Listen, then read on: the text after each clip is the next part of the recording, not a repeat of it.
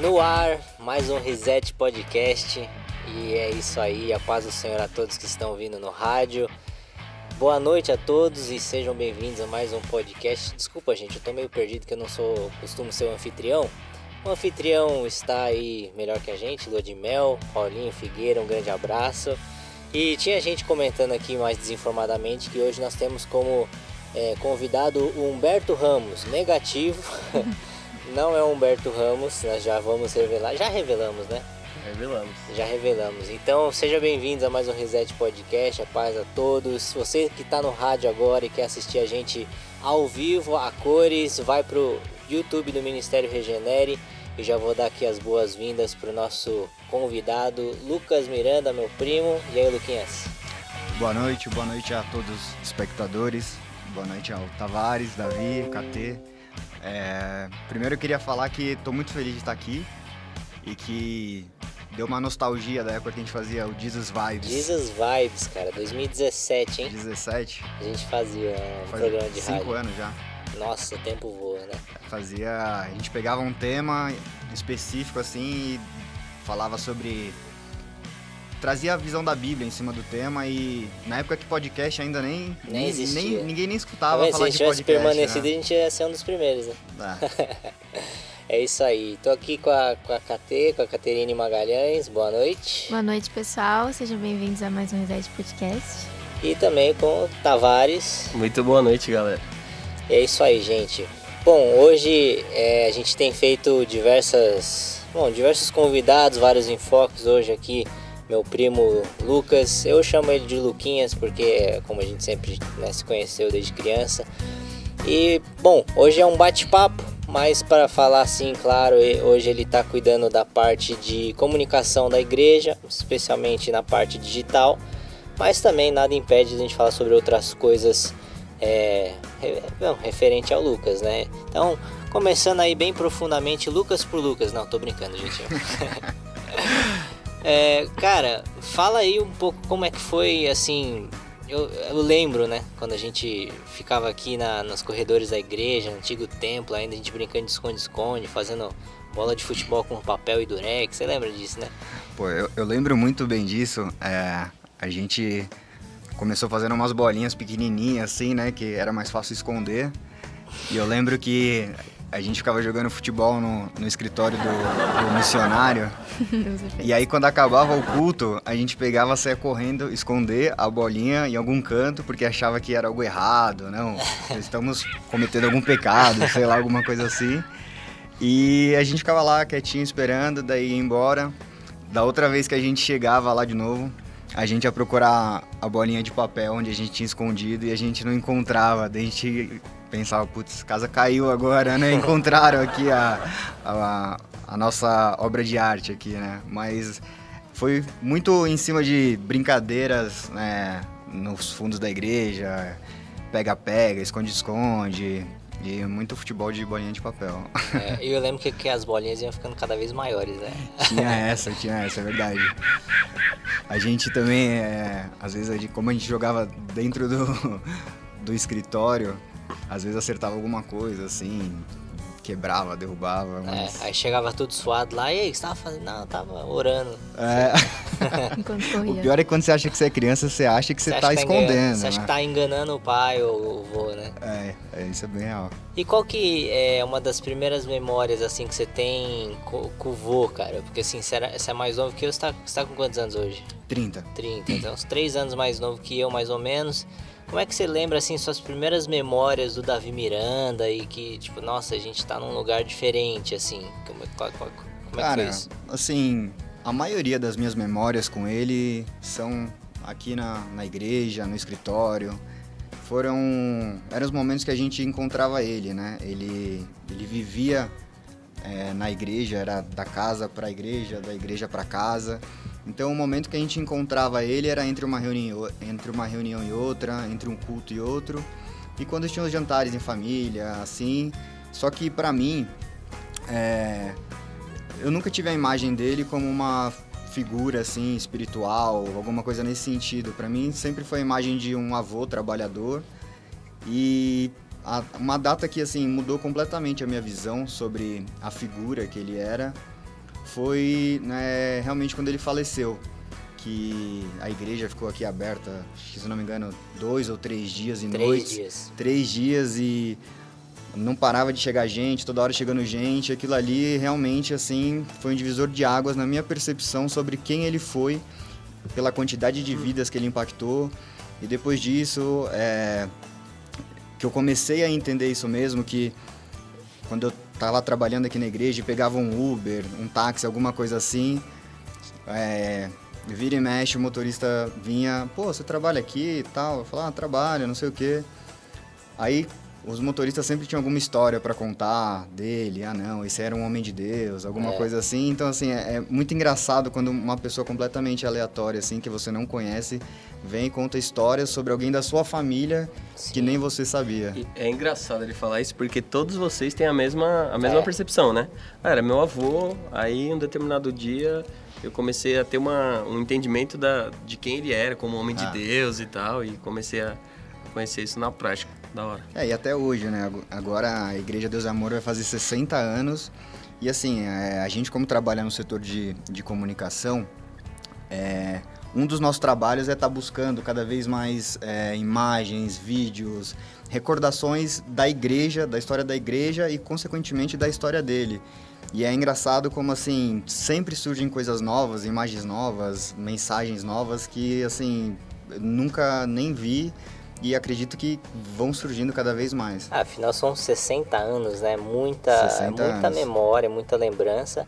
E aliás, na, na- em junho agora que a gente vai celebrar, vai ter o, o vídeo de retrospectiva, né? É, vai ter um videozinho que a gente está preparando aí.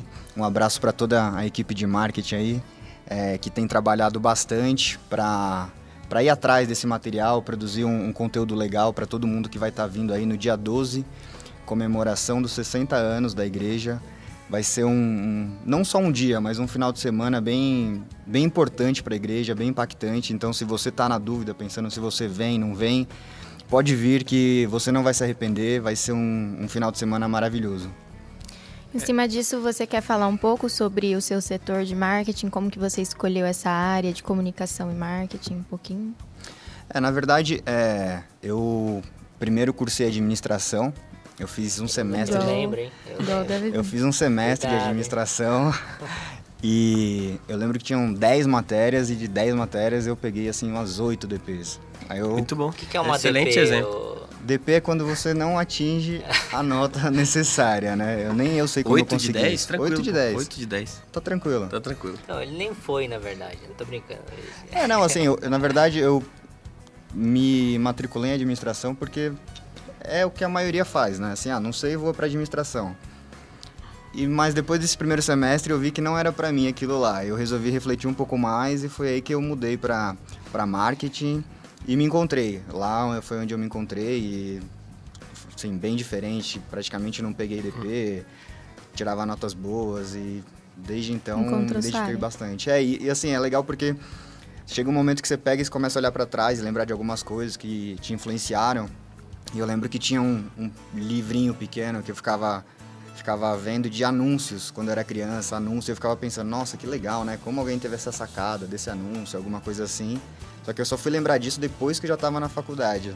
Então, assim, existem muitas coisas que impactam a gente, influenciam a nossa forma de pensar e que a gente só vai descobrir depois conectando esses Uhum. pontos. E é engraçado que, é, agora que eu tô fazendo essa conexão, né? O, o Davi Miranda foi um grande comunicador, né? Foi. É, o, o xodó, assim, dele, assim, no sentido material, era a rádio, né? O, o vô foi um dos vanguardistas evangélicos na rádio, porque até, até o momento rádio era do, era do mundo, né? Sim. Como se diz no, no Evangeliquez, né? Que o Marcos conhece bem aqui. É, porque só tinha programa secular e tudo mais, e, e eu lembro que você falando essa questão de foto, tem uma foto que o vô tá. Acho que tinha que mexer nos cabinhos ainda, naquela época ainda. Que se não, não tava tudo pronto, assim, tinha todo aquele setup, acho que você tinha que conectar os cabos e tal.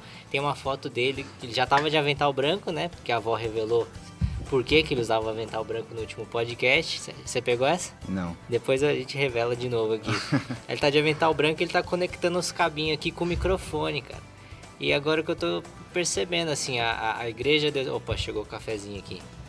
Deixa Tavares Valeu. Dorigan. Sem, sem essa garrafa aqui, o podcast não funciona. Você vai ver depois, entendeu? E eu tô esperando as minhas perguntas aqui, Dorigan. Não tem acesso a esse negócio aí. Eu Enfim. Boa.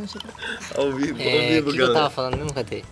Ah, é. Da rádio. Que o, o, o Davi Miranda foi um grande comunicador, né? É, Ele conectando os cabinhos lá na É, ele tava conectando. Então, assim, a igreja, pra quem não sabe, ela, ela explodiu muito por conta da rádio, né?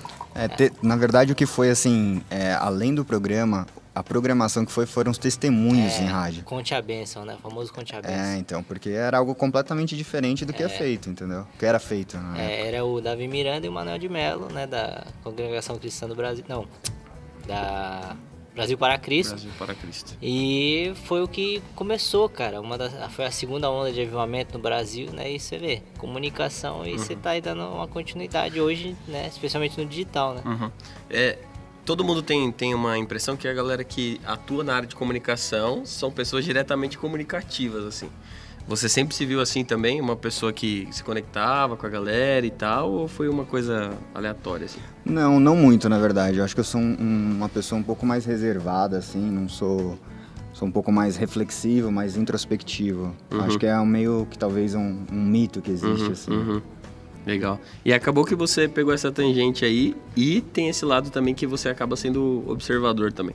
Eu trabalho com você no dia a dia, eu percebo que você, é- você realmente é mais reservado, mas isso ajuda você na hora de, de captar algumas informações e até utilizar isso na questão profissional, né? É, eu aprendi que, assim, né, a comunicação, ela é muito influenciada pelo seu repertório. Uhum. E o seu repertório você constrói observando, lendo, escutando. Então, quanto maior for a sua, sua observação, maior vai ser o seu repertório para você conseguir comunicar aquilo.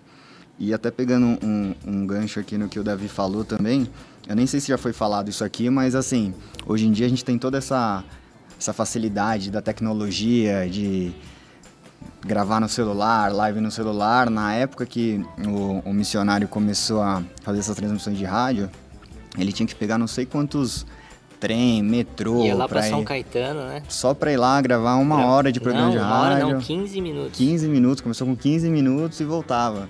Então, assim, é. é Acordava como- 4 e meia da manhã.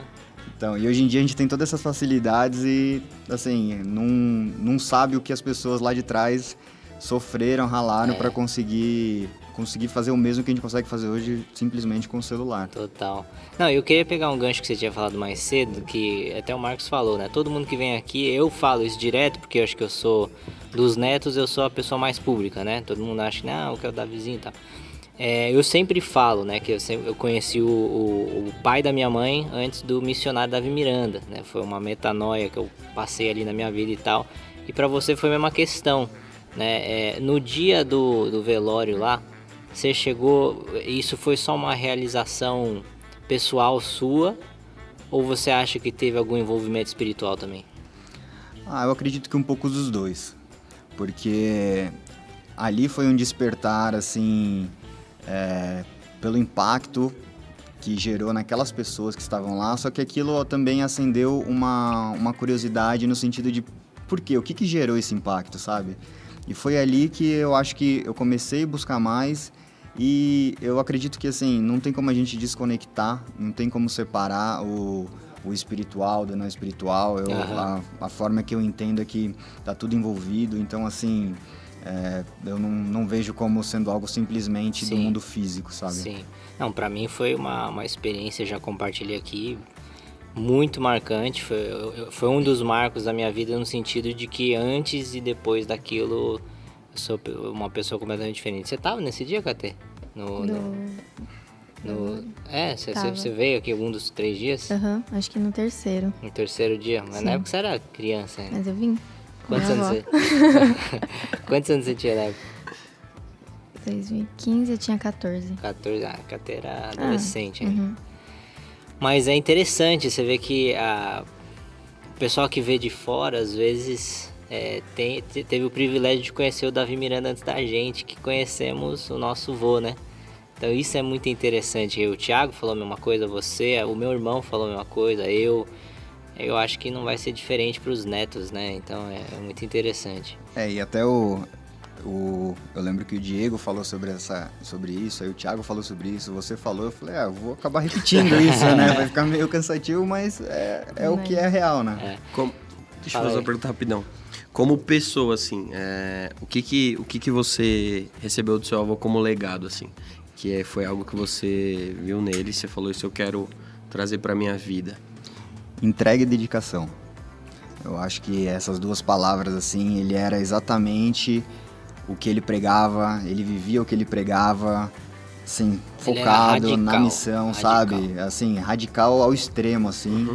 E eu até me vejo um pouco nisso, sabe? Eu sou um pouco intenso, assim, quando Um eu... pouco.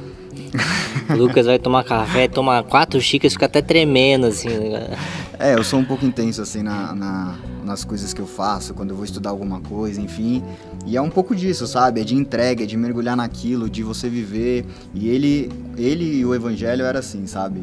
Muitas vezes mal entendido, mal interpretado, mas assim, é, eu por ter vivido o lado dos bastidores do, do Davi Miranda, eu sei que ele realmente era aquilo que ele pregava, sabe? E como é que foi sua, sua vinda pra cá profissionalmente? Depois a gente vai entrar na- nas questões mais espirituais. Mas assim, profissionalmente falando, como é que foi sua vinda pra cá? Você ter se formado na faculdade e aí, não, cara, eu quero igreja, assim, quero trabalhar na igreja. É, depois que eu me formei, é, eu estava procurando alguma oportunidade né, de, de trabalho e na época é, o, o André, o seu irmão, o Bruno e o Cássio estavam começando a, a Rádio Adore FM Aham. e eles precisavam de alguém para estar cuidando do marketing lá. Aí eles me chamaram para ir lá, tá tocando essa área. E lá foi é, onde eu comecei a trabalhar especificamente em comunicação e marketing. E ali para mim foi uma escola, foi uma escola porque assim, foi foi o início da rádio, foi um desafio, sabe, de estar construindo algo novo, de estar é, se envolvendo no, no ambiente de trabalho já voltado para a igreja e de rádio, o que é muito a nossa realidade aqui Sim. da Deus e Amor. Então, Total. assim, aquilo ali era uma rádio. Então, para mim foi um- uma escola com uma rádio para depois eu vir para cá e simplesmente ganhar escala em relação à rádio e depois veio toda a comunicação digital e, e tudo que a gente tem vivido hoje. Aliás, a gente acho que mencionou isso, acho que quando o Diego veio, a gente né, aprovou uma junta diretoria na Igreja Deus e Amor, que é uma das maiores redes de rádio do Brasil, uma reprogramação, né, Lucas? Cê- acho que você está mais ciente dessa, dos detalhes disso, quer falar um pouco? É, assim, é, a Rádio Deus Amor já existe há muitos anos. É, então, assim, muito da programação, é, da identidade, são, são coisas que vêm de muito tempo. Então, assim, a gente está pensando que as pessoas estão consumindo de uma nova forma, né? Com o celular, antigamente era só no rádio, hoje em dia é com o celular, no metrô, no intervalo da faculdade. Então, assim, a gente está desenvolvendo uma nova programação e um novo formato de programação, sempre buscando é, atender melhor aos membros, a quem escuta a rádio, porque a gente faz a rádio para vocês, entendeu? Então, assim, é, po- podem é, aguardar, é, esperar uma coisa boa que tá vindo aí, que é essa nova programação. Eu vou, eu vou pedir pra galera comentar aí também, né? Tem o WhatsApp da rádio, mas também quem tá no YouTube aí pode comentar o que você gostaria de ver nessa nova programação aí, pessoal, É, já, com certeza. já aproveitando a deixa, gente, é, mandem as perguntas. Você está acompanhando aí, KT? Comecei a acompanhar. Mandem as perguntas no YouTube do Regenere. A KT aqui vai acompanhar qualquer uma aí e vai lançar as perguntas. Mandem essas perguntas que você quer fazer pro Lucas ou enfim para qualquer pessoa aqui sobre o que a gente está falando. E você que ainda não compartilhou essa live, ó, Deus tá vendo, hein? Não, tô brincando.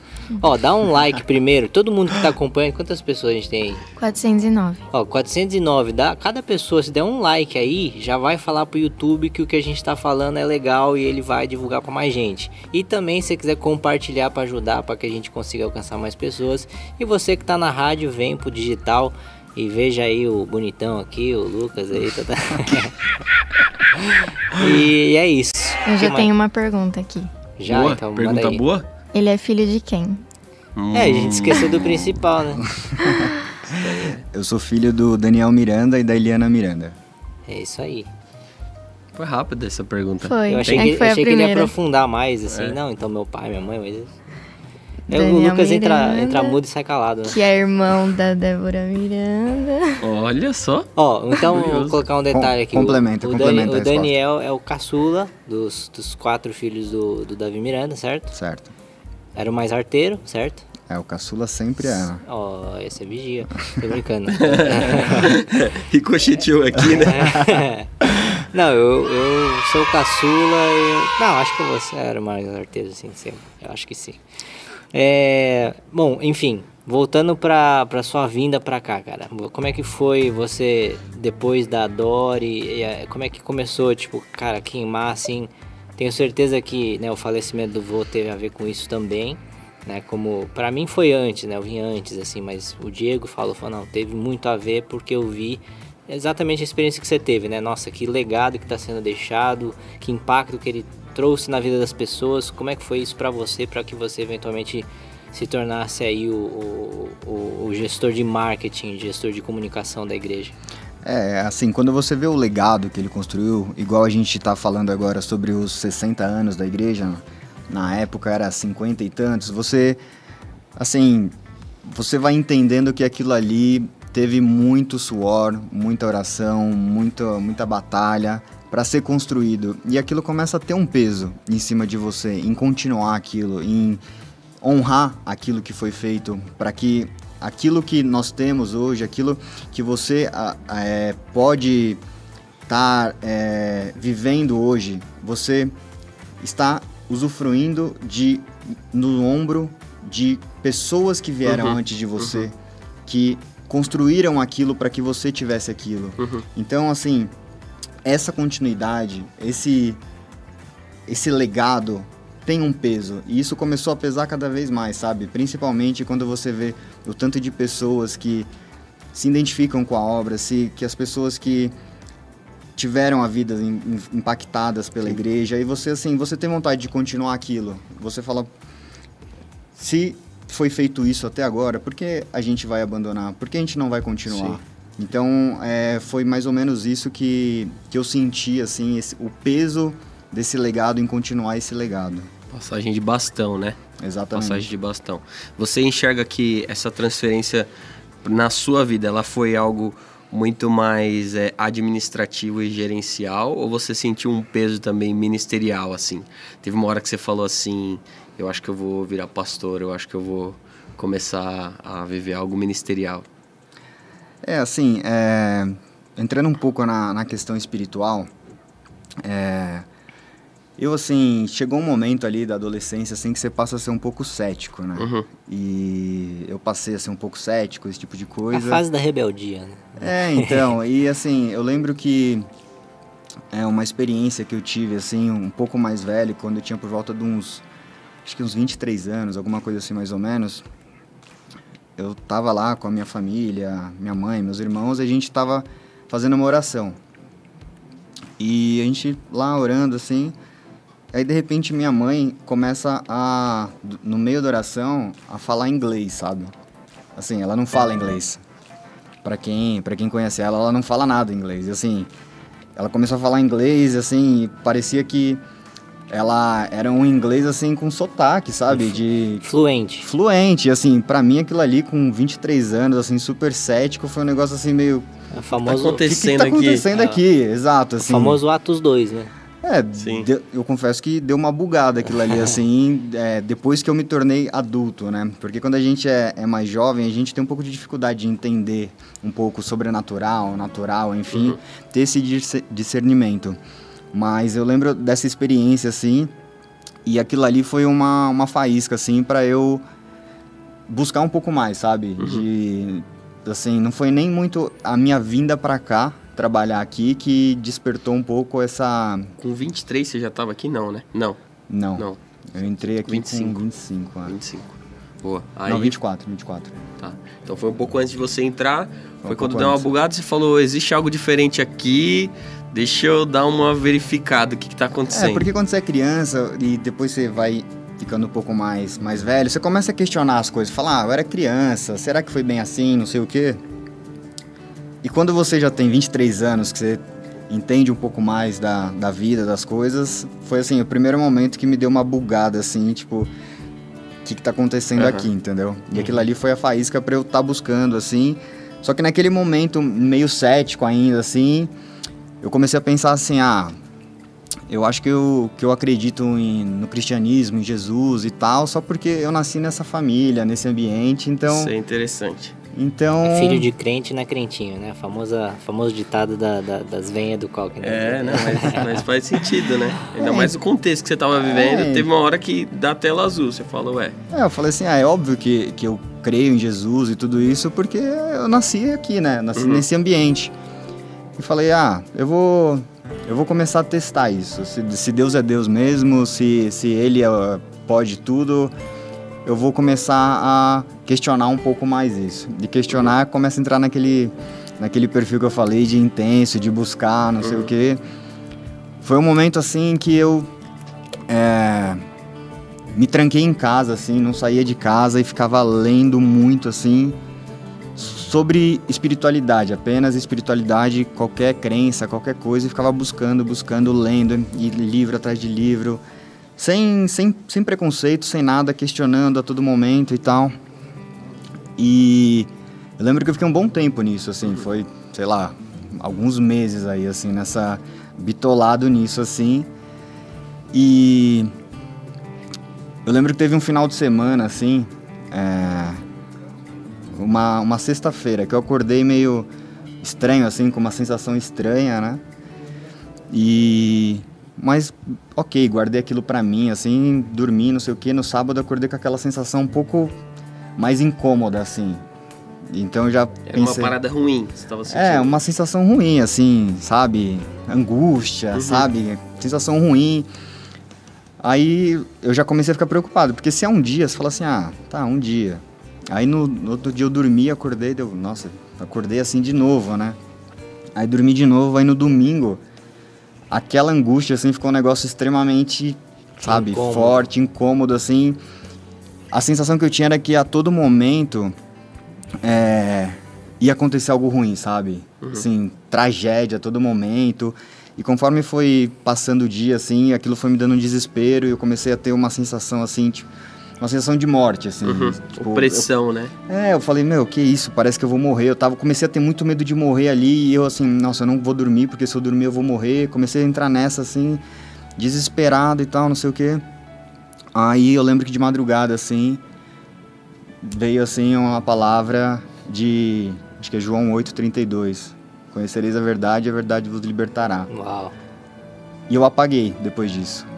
uau, que top, hein? Eu apaguei, aí pum, isso de madrugada, daí no outro dia eu acordei, acordei assim, aquela paz assim, aquilo tinha passado, e eu escutei uma voz assim, agora você conhece a verdade. Então assim, pra mim foi uma coisa assim surreal, porque assim, eu não tava, eu tava completamente afastado do de ler Bíblia, de buscar essas coisas e aconteceu tudo isso, sabe? E assim, Viver o evangelho e do nada você tem essa experiência. É, exatamente. Assim, aquilo ali foi assim, extremamente impactante e, e depois disso, assim, eu meio que voltei a ler a Bíblia, buscar ali, porque assim, é- quando é, é muito difícil conseguir passar o que você viveu, sabe? E, Assim, igual essa sensação ruim de morte, essa angústia que eu tive. Eu nunca tive aquilo na minha vida, sabe? Hoje eu tenho 30 anos, foi o único momento assim que eu tive aquela sensação assim de nossa, vou morrer. Não é assim, ai não, quero morrer, tô triste, não sei o quê. Uhum. Não é isso, sabe? É um Hoje, negócio muito com, mais Com o profundo. discernimento que você tem, você vê que, que era algo maligno? E assim, é, eu não consigo dizer exatamente assim qual qual é o que era nesse sentido, sabe? Não sei também se é algo que foi permissível para que você vivesse, entendesse as pessoas que estão passando por isso também, sabe? Porque pô, assim, é o que eu falei, em 30 anos é o único momento que eu passei por isso. Uhum. E assim, hoje eu entendo uma pessoa que tá passando por uma dificuldade assim, que a pessoa quer se matar, a pessoa que tá morrendo de medo assim, Sim, eu consigo entender isso por, por isso que eu Angústia, passei, né? sabe? sim. Exato, e depois eu nunca mais passei isso. Então, assim, às vezes é, acontecem coisas na nossa vida que a gente não consegue entender. É, a gente procura uma explicação, procura um porquê, mas às vezes você vai morrer sem saber o porquê. É. Mas eu acredito que tudo, tudo existe um porquê, sabe? Sim. Às vezes você. Aquela experiência te deu uma bagagem para você levar uma palavra para alguém, alguma Uhum. coisa nesse sentido, que você talvez nunca saiba o impacto do que você falou para uma pessoa. E eu lembro que, é, eu não sei se foi exatamente nessa época, que a gente estava até bem, andando bem próximo uma época aí que, que você estava muito intenso nessa busca. Foi, foi mais ou menos nessa época ou, ou um pouquinho antes? Acredito que foi mais ou menos nisso. Mais ou menos. Eu lembro que, assim, a gente já viveu muitas coisas juntos, é, espiritualmente falando, né? O que, que você diria que foi sua maior experiência com Deus na vida? Eu sei é- que é uma pergunta difícil. Ah, assim, é. Essa experiência que eu tive particularmente foi muito, muito forte. Acho que assim, se fosse para separar assim, eu colocaria três experiências. Essa primeira com, com a minha mãe falando inglês, que foi algo que Surreal. o que, que tá acontecendo aqui, sabe? Essa outra, pro meu particular ali, eu e Deus, sobre a minha fé. E uma outra experiência que eu colocaria foi é, uma viagem missionária que eu fiz para para Foz do Iguaçu. Essa daí que eu ia perguntar, já tava, tava no preparado aqui, já. já tava. E a gente tava lá é, fazendo, evangelizando uma comunidade, a gente foi fazer um culto lá na rua e, e chegou, começaram a chegar as pessoas daquela comunidade é, e chegou uma família que tinham, se eu não me engano, eram três pessoas que eram surdas daquela família. E isso era o quê? Um, que umas duas da tarde, alguma coisa assim. E a gente começou a orar por aquelas pessoas, orando, orando e vai. No meio da rua. dia- no meio da rua. E vai orando, orando. E a gente começou a falar, meu, a gente não vai sair daqui enquanto essas pessoas não forem impactadas por Deus. A gente estava disposto a continuar ali, sabe? Você tava E- com sangue nos olhos, você- você tava na fé. É, Ou você eu- tava, eu- deu, deu uma. Não, eu e, e todo, todo Toda o a pessoal galera que que tava tava com você. junto, entendeu? Comitiva toda. Tava todo mundo empenhado. E a gente começou a orar por essas Sou pessoas. neto do missionário. Assim, orando, orando, orando. E essas pessoas começaram a. Sabe, assim.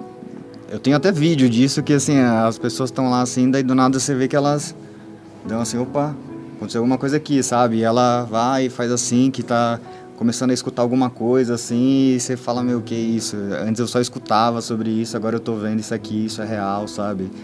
Então acho que, assim.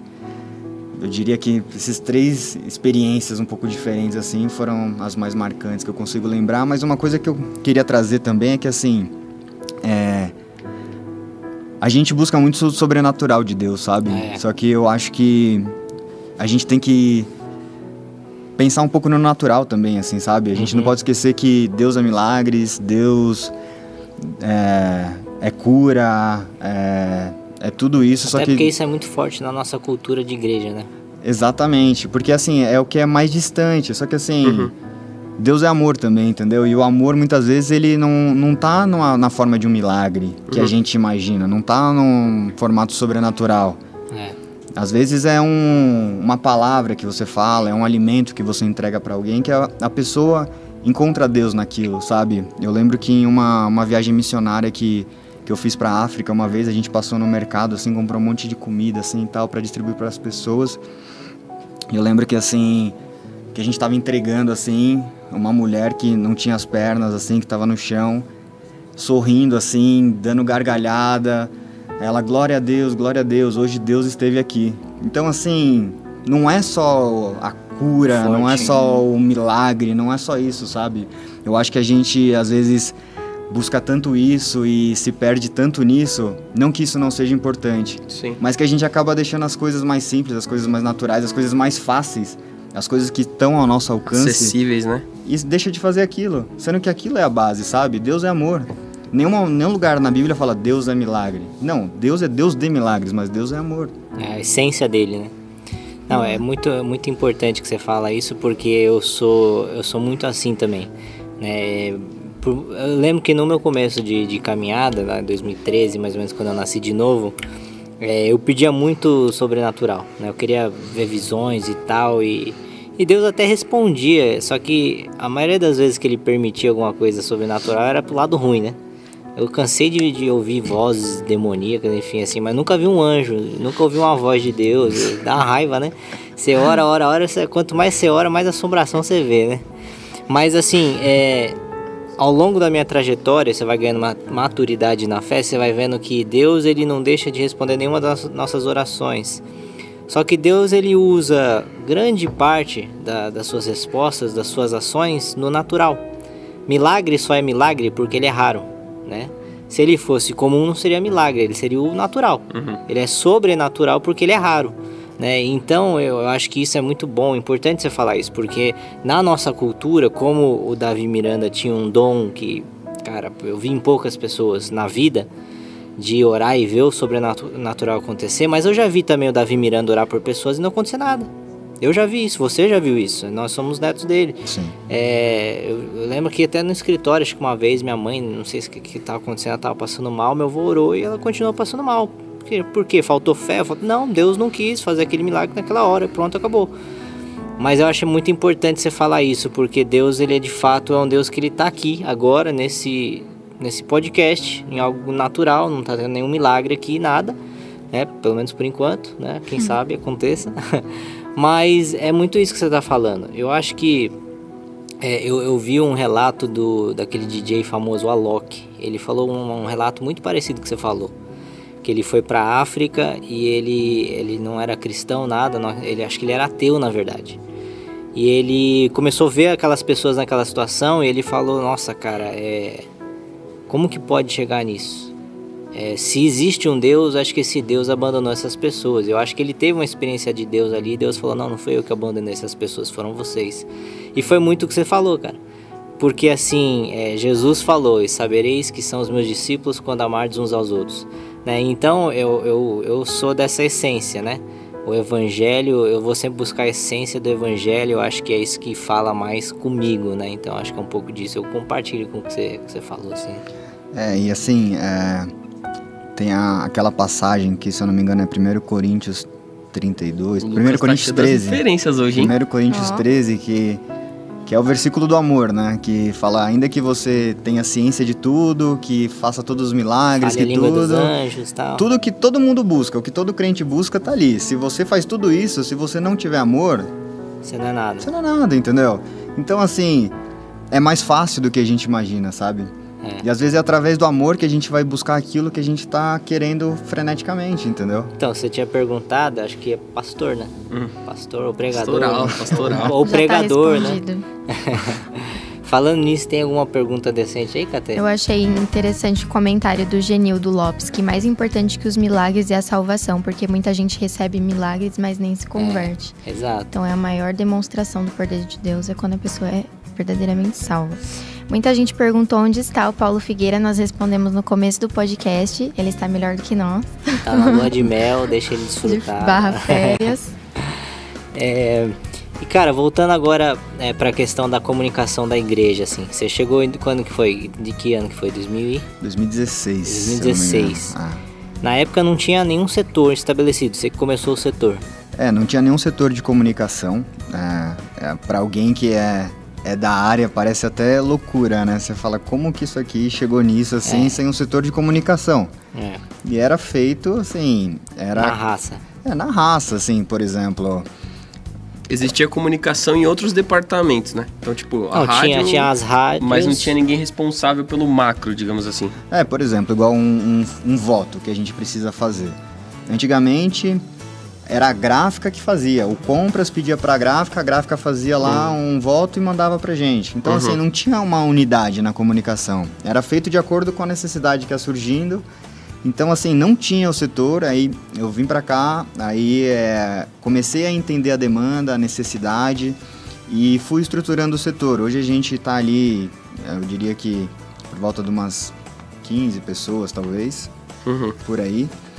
E, e foi crescendo e está crescendo. Se, se você é da área, se quiser trabalhar aqui com a gente, a gente tem vaga aberta aí, pode mandar ah, o, agora, o currículo para comunica@ipda.com.br. Tem tem vaga disponível aí em todas as áreas de, de comunicação. Ainda mais depois de hoje aí, que acho que vai ter um pessoal que vai ser demitido das piadas de hoje. Muita gente mandando Supremo, ó o Supremo, ó o chefinho. Ele é outro chefinho. É, é o pessoal do, do setor? Uhum. É. É o apelido dele aqui, gente. Ele é o Melhor Supremo. setor. O Supremo Olha. do marketing. E, e quais, quais foram os seus principais desafios, assim, especialmente no começo? Assim, eu, eu imagino que não foi muito diferente dos meus, mas como é que foi pra você, assim, você implementar o setor, começar a trazer essa visão de, por exemplo, uma igreja que usa rádio, acho que praticamente desde o seu início, assim, aí você começar a falar com a diretoria, falar, gente, a gente precisa ir pro digital e pra internet. Como é que é, como é que é uma conversa dessa? É, foi assim, um desafio bem grande, né? Porque, assim, foi uma, uma igreja que cresceu em cima de rádio, simplesmente. E todo esse movimento de marketing digital, ouvindo, de transmissão ao vivo, esse tipo de coisa, produção de vídeo. E assim, eu tentava demonstrar o, o valor disso, que isso era o que estava vindo. É, só que assim, não, a gente sempre fez rádio e dá certo. Eu concordo, a gente sempre fez rádio e dá certo. Vamos continuar fazendo rádio. Mas por que não testar coisas novas? E eu tenho que confessar que assim, é, a pandemia, a- as pessoas terem ficado em casa, esse tipo de coisa, todo mundo indo para fazer live, aquele festival de live, né? E isso ajudou muito no entendimento não só é, das pessoas que acompanham a igreja, dos membros da igreja, mas também da parte administrativa, da parte da diretoria, de entender que assim, aquilo ali era só um outro canal, só uma outra forma de estar pregando o E evangelho. naquele momento, a única forma, né? Era a única opção. Então, assim, acelerou muito esse, esse canal digital que a gente tinha, porque a única diferença de uma pessoa num culto pregando com um megafone e pregando através do YouTube, do, do que for, É só o meio. é só o meio. Você tá fazendo a mesma coisa, só você só tá atingindo mais pessoas. Então, assim, hoje em dia é muito claro isso, é muito nítido. Mas na época, Mas na época, assim, é um- uma coisa curiosa que eu sempre conto é que, assim, é, assim que eu cheguei, a gente foi fazer uma atualização do, do logo da igreja, né? Que era um pouco antigo, nossa, desde eu a, lembro disso. da época de que começou a igreja, e tinham muitas versões de várias cores, vários formatos, aí a gente resolveu atualizar ele para ter uma identidade nova e todo mundo utilizar aquela identidade nova. Eu lembro que assim, quando a gente fez a atualização no Facebook, era a gente comentando: "Ah, não, é a nova era", Polêmica. esse tipo de coisa. Sendo que assim, Não, era, mas uma- é, isso aí, velho, vai se acostumando. era porque- só uma atualização de logo. Bem-vindo à minha vida, né, velho? É, então, e, mas assim, eu acho que é, agora com praticamente todo o país aí com, com celular, com internet agora, chegando 5G, tudo aí, chegando em regiões mais remotas, é, eu acho que é algo que já está mais entendido, é uma, é uma barreira que já- eu acredito que já não existe mais. Ó, o Figueira tá nos acompanhando aqui, perguntou se eu já falei minha frase. Ô, Figueira, vai tirar férias, cara, vai descansar, sai daí, vai embora. Tô brincando. É, mas eu vou deixar minha frase pro final. Tá. É, Eu já ia perguntar.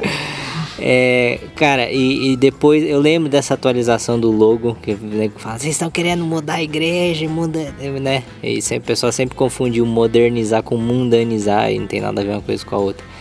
É, e me fala um, um dado interessante. Quando você chegou em questão de números, quantos é, inscritos a gente tinha no YouTube? Quantos seguidores a gente tinha no, no Tinha Instagram? YouTube já? Eu acho que tinha. Eu acho que YouTube... Não tinha Não, YouTube. YouTube. Eu acho que tinha assim por volta de uns 20 mil, 30 20 mil, mil, alguma 30 coisa mil. assim. ah, Já tinha bastante. É, Bastante. bastante, aspas, né? né? ah. E Instagram? Instagram, eu acredito que, sei lá, uns 10 mil, era menos ainda, assim, era bem pouco. E Porque hoje? o que mais tinha na época era o Facebook. É. E, assim, só para trazer uns números atualizados para vocês, assim, é, de- um número que a gente teve um crescimento bem expressivo foi na rádio online. Eu lembro quando eu entrei, a gente tinha por volta de, acredito que um milhão de acessos mensalmente. E Hoje a gente está liberando os 3 milhões por mês Uau. de acesso. E Ô, isso é 600 mil usuários únicos. Então, é assim, muita coisa, hein, cara. é bastante coisa. E no começo, quando tinha um milhão mais ou menos, era por volta de 200 mil usuários únicos, alguma coisa assim. Então a gente tá falando aí de vezes, vezes dois, vezes três. Vezes aí, o- três. vezes três o, o número de, de audiência. E outro dado bem importante também é o tempo que as pessoas estão escutando. É, hoje em dia tá por volta de 45 minutos por sessão. e no começo era 32, 33. Então, assim, não só a quantidade de pessoas e sessões, como também o tempo que ela passa escutando. Que legal. É, bom, pessoal, vão mandando suas perguntas aqui no, no chat do, do, do Regenere. Não esquecem de compartilhar. Ó, essa aqui já foi respondida. O Lucas é filho da Eliana Miranda, já respondeu que sim. É, cara, o que, que você vê assim? É, a gente vem progredindo muito. Você chegou em 2016, né? 16. 16. Eu cheguei em 14, acho que o Diego foi 15. Foi meio que assim, não foi nada combinado mas meio que tipo cada cada neto meio que tomou um posto ali, né? Sim. Como que você tá vendo essa, essa sinergia, especialmente agora? Daqui a pouco a gente vai falar um pouco sobre o Eclésia, né? Que você também tem sua participação. Sim. Aliás, a gente falou um pouco sobre o Eclésia quando o Diego Uhum. veio aqui, né? O pessoal ficou perguntando, depois a gente vai falar um pouco sobre nós. Como é que você tá vendo essa sinergia, cara, e esse momento que a igreja tá vivendo? É, na mudança, quando eu falo mudar, é sempre buscando melhorar em diversos quesitos para conseguir atingir esse objetivo. E eu vejo uma, memó- uma melhora muito grande nesses, nesses anos que tiveram. E algo que eu vi até na, quando o Thiago e o, o Diego vieram aqui, que eu vou até ressaltar que é muito engraçado como cada um foi indo É. para uma área ali, cada nem, um... nem se a gente combinasse ia ser tão. Não, e é engraçado porque assim, eu comecei administração, você começou administração, o André começou. a administração. o Diego Eu fui começou. o único que. Não, o Diego terminou também. Então, mas é engraçado porque assim, mesmo começando ali, no final das contas, cada um foi caminhando para uma área, um setor e cada um. O Thiago fez administração também? Não, o Thiago, o Thiago acho que não. O Thiago acho que Tiago começou. é engenharia. Não, eu sei, mas ele pode ter começado na administração também, eu não sei. Tiago, É. você tá nos assistindo. Até onde eu sei. Tira essa dúvida pra aí. gente O aí. André começou a administração, saiu. O Lucas começou a administração, Ah. saiu. Eu e o Diego terminamos, o Thiago, eu não sei. É, o Thiago eu não sei também. Um abraço pro Thiago também, ele pediu para mandar um abraço para ele, tá mandado, Thiago. E Continua. Você, O que você tava falando? o que ele tava falando? Eu não lembro. Dessa transição e o momento que a igreja tá vivendo agora. É, desse- assim, a gente tem tentado estruturar a igreja. é, vai completar 60 anos agora. E o nosso foco é nos próximos 40. A gente está olhando para o centenário da igreja. Então, assim, é, muitas vezes parece que a gente está tomando alguma decisão, é, pensando em algum projeto que vai impactar daqui um, dois anos, o mas Thiago assim. mandou mensagem aqui, ele não fez ADM não, sempre engenharia. Beleza, Mas que, Thiago? que papo que é esse que o pessoal falou que ele queria ser veterinário? É, eu recebi aqui. Ô, Thiago, cê- me manda aqui. Você queria ser veterinário, cara? Você que tá assistindo aí, responde aí rapidinho, só pra. Veterinário? Disseram aqui que você queria ser veterinário, hein? Mas enfim, ele falou que a administração ele não fez, sempre engenharia. E vamos ver se ele vai responder. Eu acho que fizeram essa piada no podcast dele, se não me engano. Será? Bom, enfim, ele vai responder daqui a, daqui a assim. pouco aí. O uma- tava aqui. Um abração pro Thiago aí também. A gente interrompeu você de novo. olhando para os falar. 100 anos. Estamos nos 60, olhando para os próximos 40. Ah, ele, ó, ele confirmou aqui, quando ele era criança, sim, queria ser veterinário. Então, tudo a ver com o que ele queria ser. É, então acho que ele falou aqui no podcast isso. Boa, boa. É, o que eu tava falando? Do- ah, dos, dos 100 anos, né? travou, travou. 100 anos. Ah, o pessoal fica interrompendo aqui, pô. É chato, né? Isso? É... Bom, a gente tá focado nos 100 anos. É, construir projetos, desenvolver projetos para os próximos 40 anos da igreja. A gente vai comple- completar os 60 anos agora, mas assim, não adianta a gente pensar no curto prazo. O missionário Davi Miranda não estava pensando no curto prazo, não estava pensando no próximo ano quando começou esse projeto aqui. Então, é, a- nós somos jovens e a gente tem tem muito, muito tempo ainda para estar aqui é, desenvolvendo projetos relevantes para a igreja e como, como para o Brasil. Uhum. Acredito que é, o nosso foco é sempre pensando em, em escala. Uhum. É, muitas pessoas é, podem não entender algumas, alguns desafios que a gente tem É. no dia a dia, só que assim, uma coisa que eu quero deixar aqui claro é assim, é muito fácil você dobrar qualquer qualquer tamanho, qualquer coisa quando você tem só um membro. Quando você tem dois membros, você dobra com mais dois. Só que a, a proporção que a Deus e Amor tomou, qualquer avanço é muito mais difícil. É, a mobilização é gigante, Porque né? para você dobrar, muita uma coisa. vez que você tem 500 mil membros, um milhão de membros, Você precisa é de mais, mais um milhão. É mais um mar de gente, você tá entendendo? Então, assim, isso é muito importante é, ter em mente, porque muitas pessoas falam, não, mas a Deus é amor estagnou, é, não ganha mais almas e tal. Isso não, não é verdade. A questão é que para continuar relevante, tem que atingir um número muito maior de pessoas. Uhum. É. Então, é, eu acho que é, é, são, é isso que a gente tem em mente quando a gente pensa nos projetos dos próximos eu, anos. Eu acho que isso é. Deixa eu desabafar um pouco aqui ao meu lado também. O Marcos acompanha muito quanto que eu apanho, né? O pessoal, eles são tão focados assim no, no que aconteceu, no que foi e tal, que eles esquecem o desafio que nós temos hoje, né? E é muito isso que você está falando, assim, a igreja Deus e Amor, ela já foi muito relevante no século passado e hoje já não tem mais tanta relevância, até pela, pela forma como o evangelho no Brasil foi disseminado, né? Antigamente não tinha tantas igrejas quanto se tem hoje. Hoje a gente tem algo em torno de, pasmem, do, algo em torno de 200 mil instituições evangélicas, é muita coisa. Né? E antigamente você tinha as grandes denominações e era isso: Assembleia de Deus, uhum. Deus e Amor, Brasil para Cristo, Congregação, Congregação Cristã e depois veio né, os, os neopentecostais. Hoje tem um milhão de igrejas a cada esquina, né? E além disso, nós temos assim, é, teve um Davi Miranda na história aí, né? Que, que arrastou um mar de gente, que foi um cara muito diferente no sentido de unção e tudo mais. E hoje o pessoal não entende que se nós permanecermos como estamos, é, como estávamos, né? Porque a gente já vem trazendo todas essas mudanças, a igreja ia entrar no, no ócio, ia entrar no, no esquecimento. Aí qualquer mudança que se traz, né, como você mesmo enfrentou, mudou um logo ali, é a nova era, é a marca da besta, né? Então uhum. é, é complicado, mas o pessoal não enxerga o que a gente enxerga no dia a dia, né? É, tanto você quanto eu, eu sou do, da gestão financeira, você é do marketing, mas é óbvio que a gente faz um milhão de coisas a mais que vai muito além dos nossos setores, né? Sim. Fala um pouco sobre o Eclésia, que é esse projeto que a gente tem que olha para o ministerial e o administrativo também como consequência, e é um pouco da sua frente de aceleração em cima desse projeto. É, o Eclésia é um projeto que nós começamos, começamos a desenvolver faz alguns meses. E eu tô com, com duas frentes do, do projeto. É uma frente de digitalização e gestão de dados, que nada mais é que pegar tudo que é de papel, tudo que, que não não está digitalizado, tudo que é físico e levar para o mundo digital, levar para dados, levar para informação na tela, onde tem um painel, onde as pessoas consigam estar acompanhando tudo que está acontecendo, é, um, Algo que a gente vai estar tá lançando agora também nos próximos dias é um novo site, um novo aplicativo que faz parte dessa digitalização.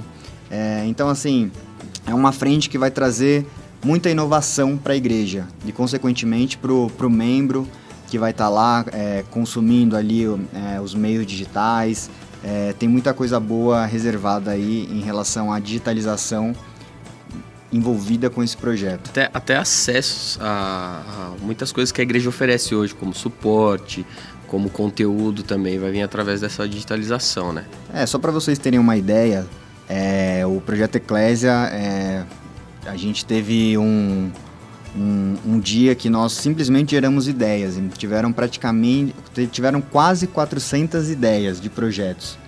E desses 400, dessas 400 ideias, nós separamos mais ou menos umas 100, cento e poucas e estamos executando elas. É, é trabalhoso, é difícil, mas assim, é algo que algumas ideias vocês vão ver o impacto é, talvez no próximo mês, daqui dois meses, mas tem projetos também que vocês só vão é, conseguir ver o impacto daqui dois, cinco anos. É. Então, assim, é, tem muito trabalho sendo feito. Então, é, é importante que a igreja toda esteja em unidade e entendendo que é um é um universo muito grande para a gente conseguir uhum. impactar todo mundo. Se a gente lança aqui é, uma escola online, igual a gente vai fazer a no, a, uma atualização da escola de, do CFO, do curso de formação de obreiros, uhum. é algo que assim a gente começa aqui e depois ele vai se espalhando aos poucos, mas é muito difícil a gente levar para as 15 mil igrejas que tem a Brasil afora. É. Então, um desafio, um dos projetos que a gente tem no Eclésia em relação à digitalização é conectar todas as igrejas do Brasil à internet. Alcançando a membresia de forma É. escalar. Exato, pra gente que é Não, daqui a de gente, São e Paulo. a gente ouve muito isso, né? Ah, por que, que na sede tem isso e aqui não tem? Porque cresceu demais, muito rápido, sem estrutura suficiente para isso, né? E agora a gente tá buscando estruturar isso, né? Exato, e assim, internet pra gente, pra quem é daqui de São Paulo, de capital, fala assim, como assim conectar a igreja à internet? É, é um desafio real que a gente enfrenta. Então, muitas vezes, a nossa igreja aqui na capital, que você tem internet, você não vê aquilo como um desafio a ser resolvido. Só que é uma questão tão básica que uma igreja no interior de um, de um estado do norte, por exemplo, Não tem acesso. não tem. Então, assim, a gente está tentando primeiro trazer essas soluções que são básicas, como uma conexão à internet, para depois ir avançando no, em outros projetos. Boa. Eu vi uma pergunta boa aqui. Fala aí. Cortei alguém? A Daniela Santos. Lucas, comente sobre o metaverso. Seria um projeto futuro na IPDA? Nossa, é... É. Vamos, vamos segurar essa pergunta porque ele só falou de uma frente de aceleração dele. Tem que falar da outra. Tem a outra frente de aceleração, que é uma é a frente de voluntariado. É, é uma frente que ela estava dentro de uma outra frente de aceleração, mas ela foi tomando uma proporção tão grande que a gente decidiu separar ela e tem diversos, diversos projetos dentro dela também que vão impactar bastante a igreja local. É, a gente entende muito o voluntariado aqui na Deus e Amor como o obreiro, né? A Sim. gente não usa muito esse termo voluntariado para obreiro. É, e uma das coisas que eu posso trazer sobre o projeto é que, assim, é, o voluntariado é muito maior do que a gente consegue imaginar. O voluntariado não é simplesmente você estar ajudando ali na igreja. O voluntariado, ele existe de diversas formas. Tem uma igreja que está em reforma, se você tem um- uma habilidade que possa estar ajudando naquela reforma, isso é um voluntariado. Se você consegue cozinhar um bolo para um evento específico e tá lá, E a gente tem muito isso na nossa cultura, né? então é, é muito forte, só que assim não é tão divulgado. É, não é organizado. E se né? você for ver, assim, isso é muito da, da base do evangelho, né? Sim, O o servir, né? servir, né? Exatamente. Com certeza. Então, assim, é, são projetos que tentam potencializar esse conceito tão forte de, voluntariado. Que legal. Agora voltando pra pergunta Pro da KT, o, o metaverso é a marca da besta? Não, tô brincando. É, assim, Você percebeu, você percebeu que toda vez que o Davi faz uma brincadeira, ele não dá nem tempo de você rir. Ele já fala, é a Não, marca mas- Tô Brincando. Mas é sabe por quê? Porque se eu falo, Pegou Ah, minha mania. Amanhã tá no Fuxico Gospel, Tem que, não pode nem dar eu o não tempo. posso, eu não posso nem brincar. Se eu falar uma brincadeira e não falar que eu tô brincando, pronto, Davi, Davi Miranda Neto corte. falou que o metaverso é a marca da besta. Ele é Agora eles tão- vão pegar esse corte e falar exatamente isso, os seus. Enfim, deixa eu ficar quieto que eu sou essa é, é a estratégia, entendeu? Ele nem termina Não, ele pra não termina. dar o corte, entendeu? Ele Porque se dá Senão o corte, fica- acabou. Senão amanhã Boa. o Fuxico Gospel já tá futricando minha conta. É.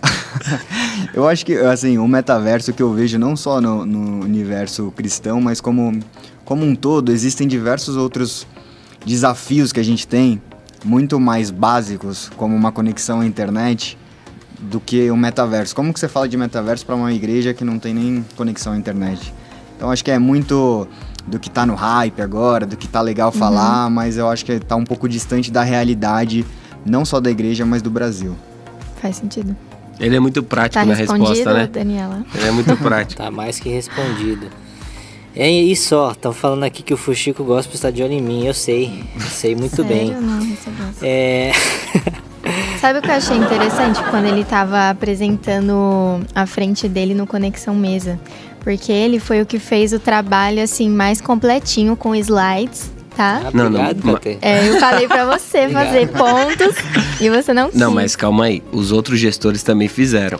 Se eu não me engano, o André. Acho o que não André, deu tempo O André passar. tinha uma apresentação lá de não sei quantos slides que o Claudinei preparou e no final das contas não não tá passou. né? Não, mas não é Mas o não é Lucas- conexão mesmo. No Conexão, Conexão. Mesa. Não, mas assim, É. se tem alguém a culpar aqui, é quem me assessora. Ah, você não me pediu pra fazer. Né, Eu KT? teria feito, muito Ah, bem feito. Mas então, aí ele, ele, ele mostrou... Vocês viram como eu, vi, eu virei o jogo assim, ó. Dei aquela fatiada. Não funcionou. Aí ele, ele mostrou os logos da IPDA. E, gente, é, pra mim já foi muito interessante. Imagina pros pastores que É. estavam lá que não tinha nem ideia. Então, pra você ver como é importante a comunicação, o marketing, só de você Uhum. ver as coisas ali, já passa um entendimento Sim. totalmente. Um detalhezinho que ele Bem estava detalhado. explicando lá na questão da transição das cores, né? De, Uhum. das cores estarem mais vibrantes e tal. Deu, um- deu um entendimento novo, né? Esse é Saiu- meu desse- patrão. Gente, a, a Karina me mandou aqui um- um lindo te amo, tem que responder, senão não entra em casa hoje, né? Então, um abração pra minha esposa, te amo. É, não posso deixar passar essa batida aí, né? E aí, Senão, não, essa, depois, essa hora depois na complica, rua, né? Essa Depois- hora na rua. É, tá- chega lá, minha, minha filha me estranha. Enfim, é. Cara, e hoje, assim, é, no momento que nós estamos, nós crescemos bastante em redes sociais. Você sa- você sabe de cabeça agora a questão de, de números da- das nossas redes sociais? De cabeça não, mas de papel eu sei. Fala aí, ó, tá bem anotado aí. aqui, Precavido. né? É, no Facebook a gente tem 385 mil seguidores, no Instagram 157 mil, é, no YouTube 278 mil. Ó, que legal. E tivemos 600 mil downloads do aplicativo. Olha só, do novo esse? Não, o novo não foi lançado ainda. Nós não foi lançado. É, um, É, é, isso foi um spoiler meu ou não? é, um pouco. Mais, mais ou menos. Corte. Enfim, já falei, vai ter um novo aplicativo aí, aguardem, vai ser coisa boa. É, uma, um, um fator relevante também para falar sobre redes sociais, que eu acho importante pontuar aqui, que rede social não é simplesmente seguidor.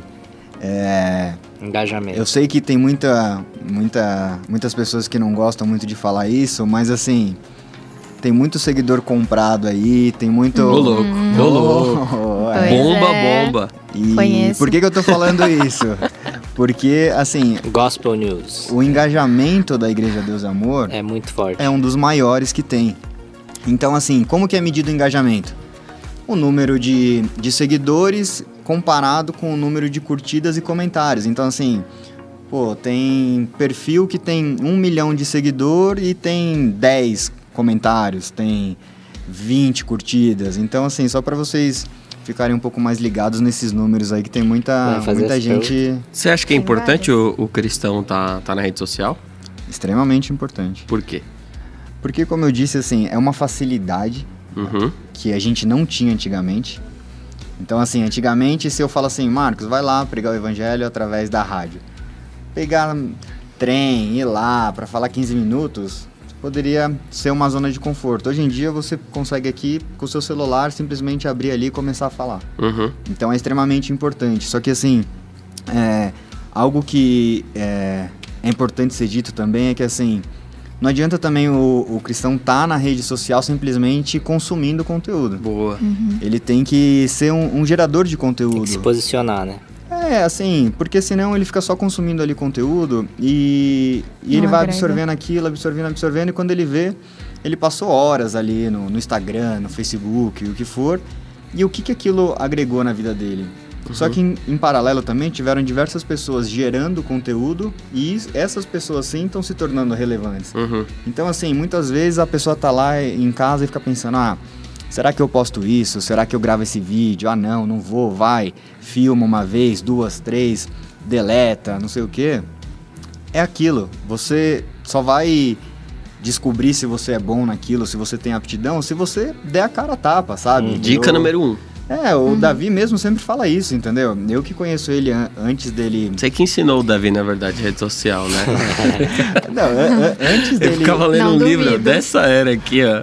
Aí voltou lá querendo dar aula pra todo mundo. Eu? Foi bom. O livro que você deu lá, como é que é o nome daquele Ah, é livro lá? Eu não li, eu só dei pra vocês lerem. Tô brincando. Não. A gente que, que divide ali a mesma sala, antigamente via ele, ele fazia um story lá, apagava. Fazia um story, apagava. Hoje em Agora dia. Como é que foi o de hoje? é Hoje foi em o de dia hoje? ele só um falou, ali, ó, pessoal, Pessoal, vou filmar aí e tal, não sei o que. Não, o de hoje foi isso. Tava mó, mó zona lá, mó bagunça, com o pessoal falando alto. Falei, galera, um minuto aí e tal. Aí ficou quietinho aqui, cheguei, ó, vocês sabem que vai estar aqui no podcast. Olhei pro Lucas, falei, ó, tá com a barba feita, não tá? Tá, beleza, é nóis, vai. 20 horas, acabou. É isso, uma Até vez. cortou a fala dele e tal. Cortou minha fala. Já fui mais caprichoso também. É, é isso, entendeu? Só que você só aprendeu isso Fazendo. criando, criando conteúdo Fazendo. e vendo que assim, não precisa estar perfeito, você precisa comunicar, entendeu? Não, eu Perfeito. vejo isso É que. melhor que Que Não perfeito. perfeito. Ah, Uns chavãozinhos do, do Tavares. É do Lucas, Essa daí aprendi com o Lucas. tenho duas perguntas aqui que envolvem marketing e a igreja. Qual o maior desafio do marketing na igreja? E a forma da abordagem do marketing gospel é a mesma do meio secular? Tá, vamos lá. A primeira é qual o maior desafio? Isso. E se a abordagem é diferente, meio gospel e meio secular? Marketing gospel é boa. Boa. É, eu acredito que o o maior desafio seja é, conseguir entregar uma experiência é, que esteja em um nível tão bom quanto o mundo secular faz, sabe? Porque assim, a gente deixou, a gente deixou de lado a qualidade. É. Muitas vezes a gente pensou, ah, não, não precisa ser tão bom assim, porque a palavra de Deus ela tem que chegar de qualquer forma. Sim. Sim, isso é verdade. Só que a gente tá deixando um monte de oportunidade na mesa, sabe? Então, Mas assim. a Bíblia fala sobre isso, né? Que os filhos das trevas são mais prudentes que os filhos da luz, né? É, eu acho que é justamente por essa questão de você ter o peso ali de, ah, não, estou fazendo algo para Deus, só de eu estar fazendo aqui, de qualquer jeito tá bom, Deus faz o resto. Que tinha que ser ao contrário, né? É, na Bíblia tem muitos lugares também que falam sobre a excelência. A boa, mor boa mordomia. boa mordomia. Então, assim, é, é algo que eu vejo como melhorou muito, tem melhorado muito a qualidade do, do que ó, a igreja tem feito no universo digital. Não só em, em qualidade, como em influência, como em conhecimento. É, e, assim, tende a melhorar cada vez mais. Eu acredito que o, a gente, igual eu já falei aqui, vou repetir, a gente tem a principal ferramenta que é o celular na nossa mão. Ali tem câmera, gravador, tem editor, tem tudo que imaginar. Então, assim, Até Photoshop tem. é o, é o FaceTune, né? FaceTune. No celular é o FaceTune. então, assim, é, isso tem dado ferramentas, porque antigamente uma ferramenta para você estar utilizando a ferramenta era extremamente difícil. Hoje em dia é fácil, então assim, tem, tem na mão de qualquer pessoa. Não tem desculpa. Isso facilita você estar produzindo um conteúdo de qualidade. Ó, olha isso aqui, olha esse estúdio aqui, ó. Tá entendendo? Isso aqui é excelência num, num, num podcast. Uhum. Então, assim, poderia. Obrigado, cara. Não, Fico feliz por isso. não, poderia ser A feito. gente é tão criticado, quando a gente recebe elogio, a gente até estranha. Entendeu? Eu tô brincando. Acha que é falso, né? não, mas poderia ser feito de qualquer jeito, entendeu? Sim. Mas não é. Porque é possível ser feito de uma forma melhor, entendeu? É. É, e o pessoal podia considerar um pouco disso antes de criticar a gente, né? Dá maior trabalho fazer Regenere, né, velho? Muito. É muito trabalho. Ô, falando nisso, o Gabriel, seu irmão, tá nos assistindo aqui. Um abraço pro Bielzinho. Ele começou Que- com a gente lá no Jesus Vibes. Diz as vibes, o Biel. Não, tem, tem um antes até que eu ia levantar aí. Vocês faziam uns cultos em casa, eu lembro dessa conversa. Não, não chegava a ser um culto, era tipo uns devocional, assim. Tipo, alguém tocava um violão, Umas orações. uma né? oração. Estavam perguntando aqui por que que parou, falaram que assis, é, ouviam. O que eu disse, as vibes? É, falou Ah. que podia ter uma programação do Regenere. Ah, sei por que parou, Lucas? Sei lá. Eu não sei. O Nossa, Lucas. Lucas desviou, Eu tô brincando. Poxa vida.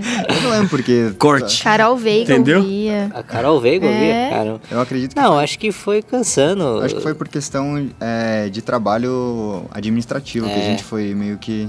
Não, gente, vocês não têm ideia. a gente se muito preparava trabalho, muito pra né? aquilo. A gente o pegava trabalho um que tema, dá, o trabalho que dá. estudava. Ah, Assim, lembra que a gente deu um enquadro no Biel? Ô Biel, você deve estar você lembra disso. A gente deu um enquadro no Biel, porque assim, eu e o Lucas a gente chegava com as páginas de anotação, o Biel chegava lá, soltaço, sem nem página, sem, Freestyle. sem nada. Falei, Biel, o que, que você vai falar? Não, vou responder o que vocês falaram. Falei, mas não vai te entrevistar, cara. Cadê sua pesquisa? Aí eu falei, não, não fiz pesquisa. Aí o Lucas, mano, isso aqui é trabalho, filho. Você tá doido? Não é, o Biel ele gerava no secreto, entendeu? Ah, ele gerava no secreto e chegava lá preparado. Santo vai me revelar. É, então. É, vai nessa. Então é homem sobrenatural. É.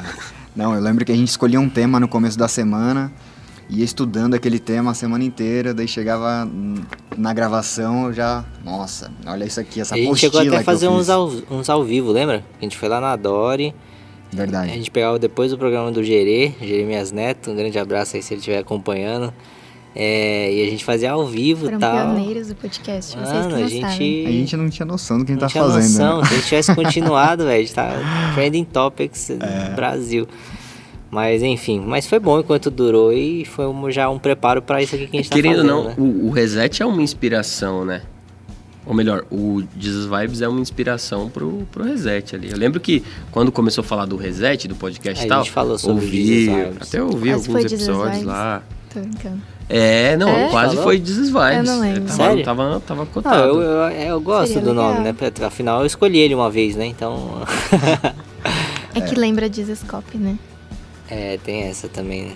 É, mas foi antes, então. Mas Tudo reset tá da hora, reset tá, Aham. tá legal. O que mais, KT, tem aí?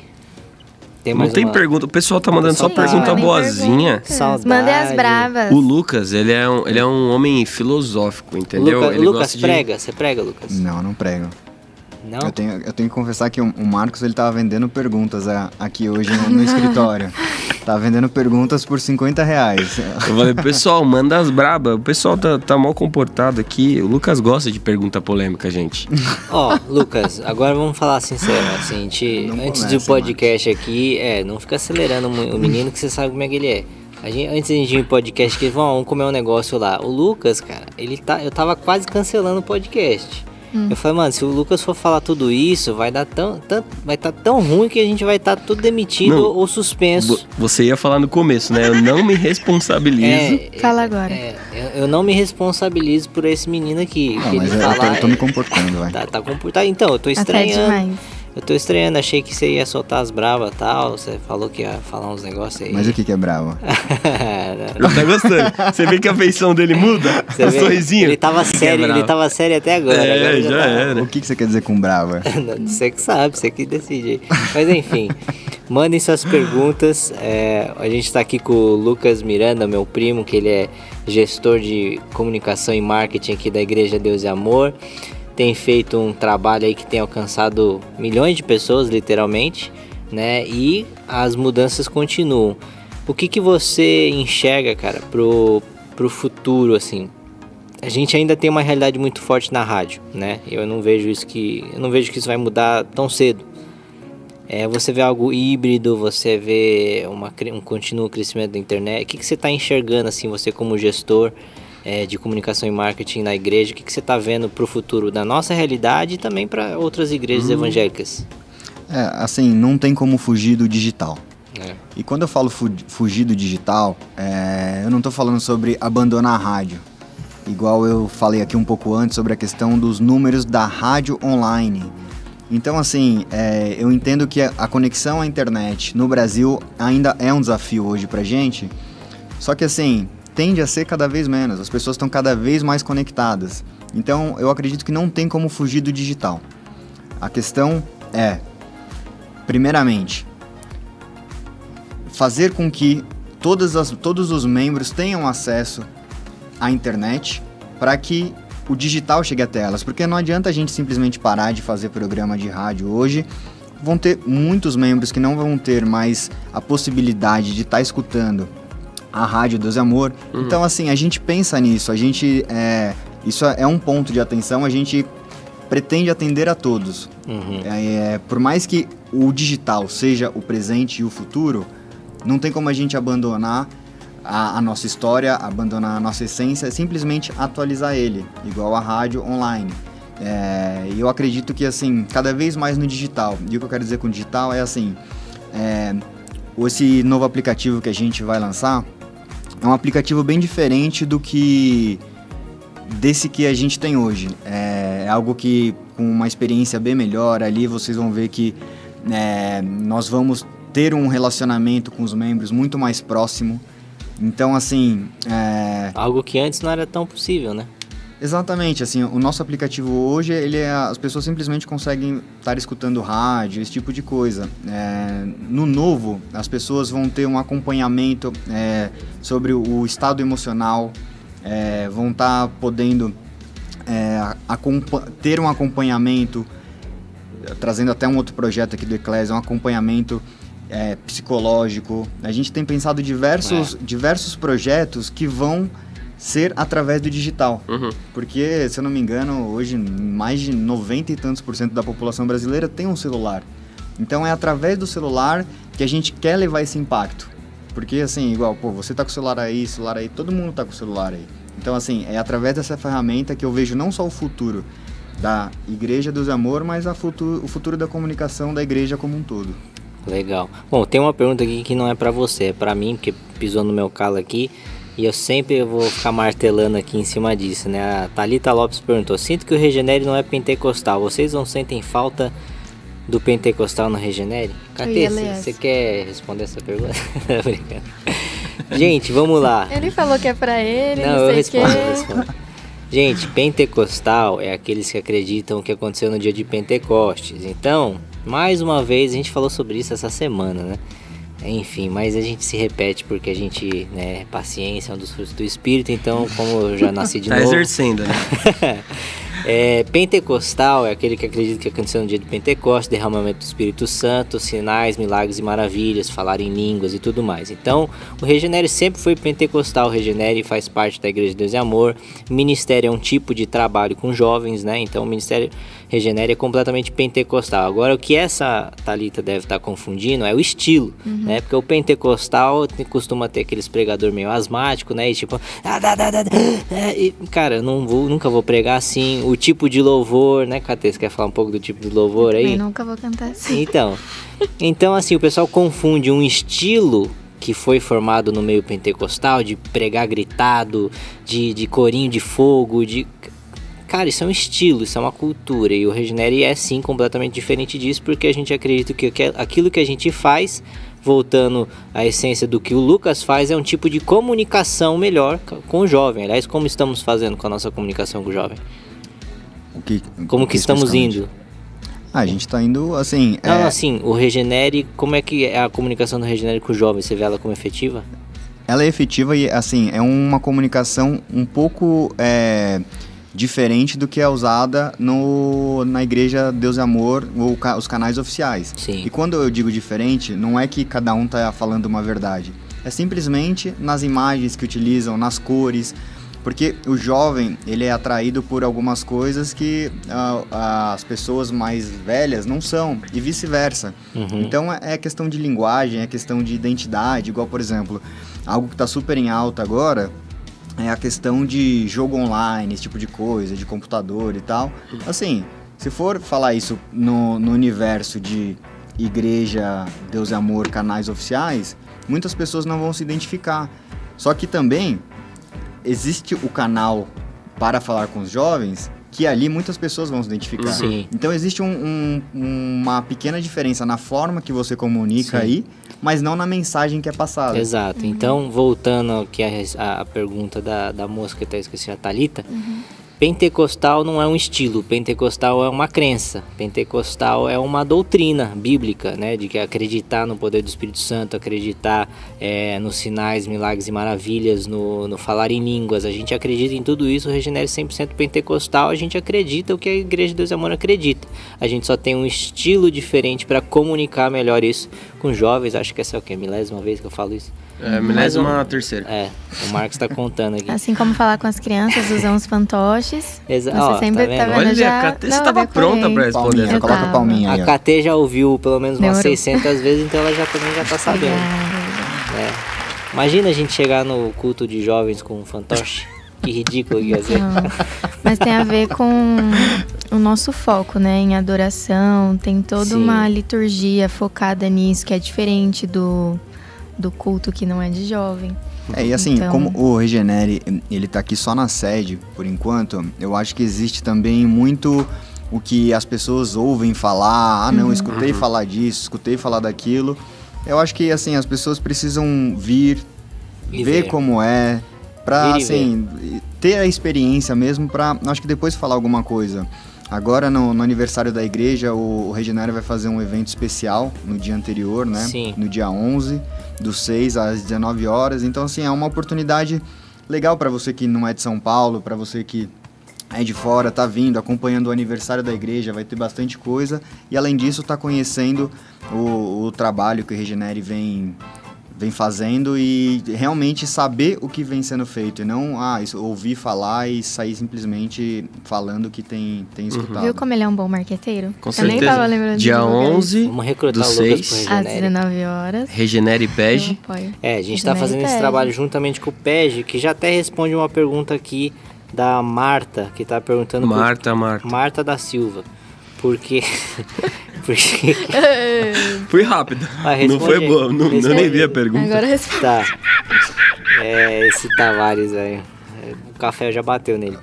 É, por que, que a Marta da Silva perguntou por que, que a Deus e Amor não investe em jovens na, em Rondônia? Então, é, o Regenere ele vem exatamente para isso para investir em jovens, para falar a língua do jovem. Se, se, o culto de jovens da sua igreja é idêntico ao culto do ministério geral, ou você está comunicando só para o pessoal mais velho, ou você está comunicando só para o jovem. E provavelmente, dentro do nosso contexto da Deus e Amor, é para o pessoal mais velho, né? É, e não há nada de errado nisso. É necessário um ministério geral, é necessário um ministério para idosos, é necessário um ministério para crianças, é necessário um ministério para adolescentes, é necessário um ministério para jovens. Só que o que diferencia é o tipo de comunicação e o pessoal se perde todo, é porque vocês não são pentecostal e porque luz é do diabo, enfim, é meio cansativo, mas já já falamos luz disso. Luz e falta de luz. é... Ó, tem uma pergunta interessante aqui. Lucas, você, você vê os membros anciãos. Qual que é a idade? Dos Tô brincando. 76. 76. Você vê os membros anciãos estão fechados na questão da comunicação via vídeo. Você, você vejo que alguns acham ruim falar que é TV, etc e tal. É, como é o nome da pessoa que fez essa pergunta? Daniela Santos. Daniela Santos. É, assim, é, eu acredito que mais uma vez, é, igual eu já falei aqui, é sobre são, são os canais, são simplesmente os meios que a gente está utilizando para transmitir. Então, assim, é, independente, eu acredito de ser você acompanhar um culto no celular, no YouTube, na rádio, onde for, assim, é, tem pessoas, da mesma forma que a gente vê a importância da rádio, a rádio está alcançando pessoas, o YouTube está alcançando pessoas, o aplicativo está alcançando pessoas, todos os canais estão sendo possíveis alcançar pessoas. Então, é, é importante a gente tirar um pouco a nossa visão de como são as coisas e entender que existem pessoas que estão sendo atingidas por aquilo. Certeza. Legal. Não, eu estou perguntando aqui porque a, a, a, Bianca, que trabalha aqui no, no RH, ela falou que o marketing da igreja ajuda muito a captação de candidatos de pessoas que, que às vezes nem sabia que existia essa parte administrativa da igreja, que é trabalhar em igreja você tem que ser pastor, presbítero ou diácono. Mas na verdade tem todo um prédio administrativo aqui eu não sei se você sabe o e-mail, perguntei aqui, mas não sei se ela vai ver ou vai responder. Alguém sabe o e-mail, gente, da, da, para mandar currículo?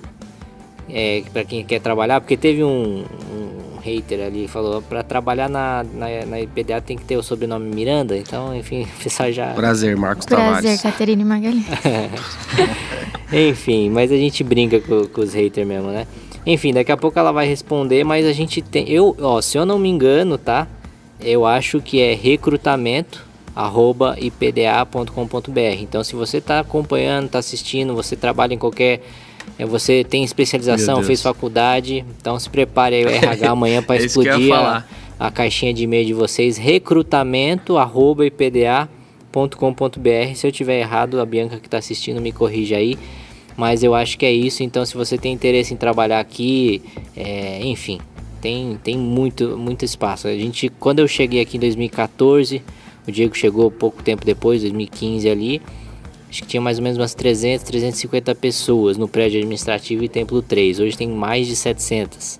E ainda tem muito setor sobrecarregado, faltando pessoas. O marketing é um deles, né? Sim, o marketing, igual eu falei, é um, é um e-mail diferente que pode mandar direto. Eu vou repetir, se alguém chegou agora e é da área, pode mandar o currículo, o portfólio, o, o que for para comunica@ipda.com.br. A gente está com vaga aberta em todas as áreas. Pode mandar lá que a gente vai estar tá fazendo a seleção e entrando em contato. O Bruno Peverali. E aí, chefinho, não esquece de mandar um alô. Ó o Brunão, hein? É, eu, eu, já mandei o alô. Isso só mostra que você não está acompanhando atrasado, desde o começo. Né? E você, Demissão. E amanhã, você perdeu o corte. Amanhã a gente conversa, hein, Brunão? Justa cara. Você perdeu o melhor corte. Amanhã a gente conversa e vou pedir um Reels pra você, só porque você chegou atrasado. Tô brincando. é... Tem uma aqui que também é para mim, mas acho interessante falar sobre por que, que a demora do Regenere nas capitais. Bom, acho que talvez essa pessoa não acompanha muito o que está acontecendo dentro do IPDA, né? gente, a gente sabe que a gente sabia que essa inovação no estilo de linguagem, no estilo de culto, na liturgia, ia causar muita gente estranhar, porque é muito diferente, sim, do Ministério Geral. Mas é o que o Lucas falou, é só a forma de comunicar, a essência é exatamente a mesma, a gente prega da mesma Bíblia, talvez não da mesma tradução, né? Eu gosto de usar a meio da revista atualizada. Tem gente que usa NVI, sei lá, por exemplo. Qual que você gosta de usar? Eu gosto da King James. King James, King James é boa também. Você, Catê, você lê Bíblia? Tô brincando. Nossa. Não, responde pra ele qual que você gosta, Catê. Almeida. A Bíblia é sagrada, A- né? Almeida, ela só falou qualquer nome que vem na cabeça. Almeida. Vocês param. Qual a Bíblia você lê? A sagrada, né? É, Do celular. Enfim, então a gente, ó, e-mail marketing IPDA comunica arroba ipda.com.br e para o e pro não, acho que só tem esse. E pro prédio aqui administrativo, recrutamento arroba ipda.com.br. Então, se você deseja trabalhar aí na igreja, manda seu currículo, manda seu qualquer for, qualquer coisa que seja, entre em contato e a gente faz o processo de seleção. Tem mais de 700 pessoas aqui que ajudam. É, ó, só para vocês terem ideia, aqui atrás aqui das câmeras deve ter o quê? Umas 10 pessoas? Mais, eu acho. Quantas Parece pessoas tem aí, Frois? Seis, oito, 10 pessoas. E só tem quatro aqui na frente da câmera. Então, pra vocês verem que tem muito trabalho, gente. Tem Então, 12, Frois. Percebi que esse Ó, podcast tem um- virou um tem um ali no canto recrutamento. ali, ó. Virou, virou. Estátua. Não, mas é porque a gente tá falando sobre comunicação, atualização, então faz sentido, né? é, Lucas, o que que você... O que que você almeja, cara, pra igreja, assim? O que que, que é seu sonho pra igreja Deus e Amor? Seja curto, médio, longo prazo, sei lá. Meu sonho para a Igreja dos Amor é que ela consiga voltar a ter a relevância que ela teve no, no seu auge, diria anos 80, 90, 90. 80, 90. E não digo isso simplesmente por questão de, de ego, de alguma coisa nesse sentido, mas pela, pela influência da igreja na sociedade, sabe? Eu vejo que o, o número de, de igrejas tem crescido cada vez mais, o número de evangélicos tem crescido cada vez mais. Então, é, eu acredito que nós estamos num momento muito bom. E com toda essa explosão do número de igrejas, também acaba parecendo muito oportunista, o que acaba difamando a igreja, manchando a imagem da igreja e gerando até uma imagem errada do, do, do que é a igreja. Então, assim, nós vamos completar agora 60 anos. E, assim, é, é importante que as pessoas busquem igrejas que estão enraizadas no que é a verdade, entendeu? Em igrejas que assim se provaram no tempo, que não, não estão simplesmente aproveitando o momento oportuno. Então assim, é através disso que a Igreja dos Amor consiga ser relevante para impactar toda a sociedade, independente se for é, na área é, de trabalho social, se for na área de saúde, enfim, qualquer área que a Igreja dos Amor consiga estar atingindo é algo que eu, eu sonho, é um sonho que eu tenho, que ela consiga ser relevante em diversos campos da sociedade. Glória a Deus, cara. Eu vou complementar em cima disso. Só preciso corrigir aqui, gente, porque o pessoal mandou aqui que eu mandei e-mail errado, tá? O do Lucas estava certo, o da comunica@ipda tá certo. Agora para a Igreja de Deus e Amor é currículos@ipda.com.br, tá bom, gente? Então se você quer trabalhar na igreja, manda seu currículo para O currículos@ipda.com.br. recrutamento não existe. É, eu acho que já, já existiu um dia, porque eu já vi esse e-mail aí, mas não deve estar mais ativo. É, cara, completando o que você falou, eu, eu vejo dessa mesma forma, né? As pessoas às vezes acham que. Eu sempre falo e o Marcos já tá cansado de. O cara vive comigo todo dia, né? Acho que você veio mais que minha esposa. Certeza. É, eu sempre falo que eu não tô brincando de fazer igreja, né? Acabei de, de ver um comentário aqui, porque você não abre um ministério pra você? Foi exatamente o que eu fiz. Você confunde ministério com igreja. Eu abri um ministério, né? É, cara, eu não tô. eu não tô brincando de fazer igreja. As pessoas acham que o que dá na telha eu vou fazendo, né? Tu foi muito ácido. Não, isso foi prático. É. Quem te conhece sabe que você é assim, né? Já Não- faz o corte. Não adianta ficar com o coração ofendido, senão. Já prepara os shorts. É, então as pessoas acham que eu tô brincando de fazer igreja. Eu ouço. O que, que vocês estão rindo aí, velho? É que ele falou, prepara os shorts. O que, que é o shorts, Lucas? Explica, pelo Shorts. amor, pelo amor de Deus. É mesmo? Explica o que é o shorts. Shorts é aquele formato do YouTube Ufa, curto. Tá bom. De, sei lá, um minuto no máximo. eu achei assim. que era outra coisa aqui. É uma peça de roupa de Deus. Eu achei que eu ia cair no Fuxico Gospel de novo, velho. Mas... É, o que eu tava falando? Ah, é. Você não tá brincando de fazer O pessoal igreja. acha que o que dá na telha eu vou fazendo e que eu não respeito nada e tal. Não, gente. Tudo que a gente faz no Regenere é pensado, estrategizado, buscado em espírito em Deus. O próprio é, Regenere não foi iniciativa minha. As pessoas estão respondendo as pessoas que perguntam erroneamente, né? Por que, que não abre uma igreja para você que isso é o certo? O ministério foi o que eu fiz. Porque não foi isso que Deus pediu. É, é, e quando a gente começou o Regenere, é, foi uma resistência muito maior que nós temos hoje. Essa resistência vem é, caindo cada vez mais porque as pessoas estão entendendo que, bom, pr- primeiro começa com o primeiro passo, né? Ah, acho que não são do diabo. Aí agora alguns falam, ah, acho que eles são de Deus, né? Então, e vai assim progressivamente. Mas a gente está comunicando bem com os jovens, o PEG entendeu, tá vindo junto, a gente tem feito as vigílias agora, tem uma vigília que foi Tá uma sendo- benção esse sábado agora, vigília. vigília viva. No dia 11, né, no sábado, um dia antes da, da celebração de 60 anos da, da igreja, que vai ser no dia 12 de junho. Dia 11 a gente vai fazer um culto especial juntamente com o PEG. Venha conhecer. Pode falar o que vai ter no dia 12 também? Não, acho que não. Será? Não sei. Acho que é meio segredo. Ó, vai ter coisa boa dia 12. Hum. Dia 12, Ó, ele tá falando que manhã. não pode, ele não a produção pode. vetou. Não pode, tá bom. É, mas vai ter coisa boa. Dia 11 vai ter coisa boa também. Então, se você chega um dia antes, vem aí no culto. É, cara, a gente tá fazendo o que dá pra fazer e fazendo melhor. A gente faz muita coisa aqui na igreja. O Lucas falou um pouco do que ele faz, do que eu faço. Nossa, assim, é tanta coisa. Aí você vê as pessoas completamente por fora do que tá acontecendo e, né? É, eu queria até fazer um comentário aqui, é, que assim, eu até brinco com, com o Marcos e com o pessoal do Regenere, que assim, uma coisa que não pode negar é o quanto esse pessoal trabalha.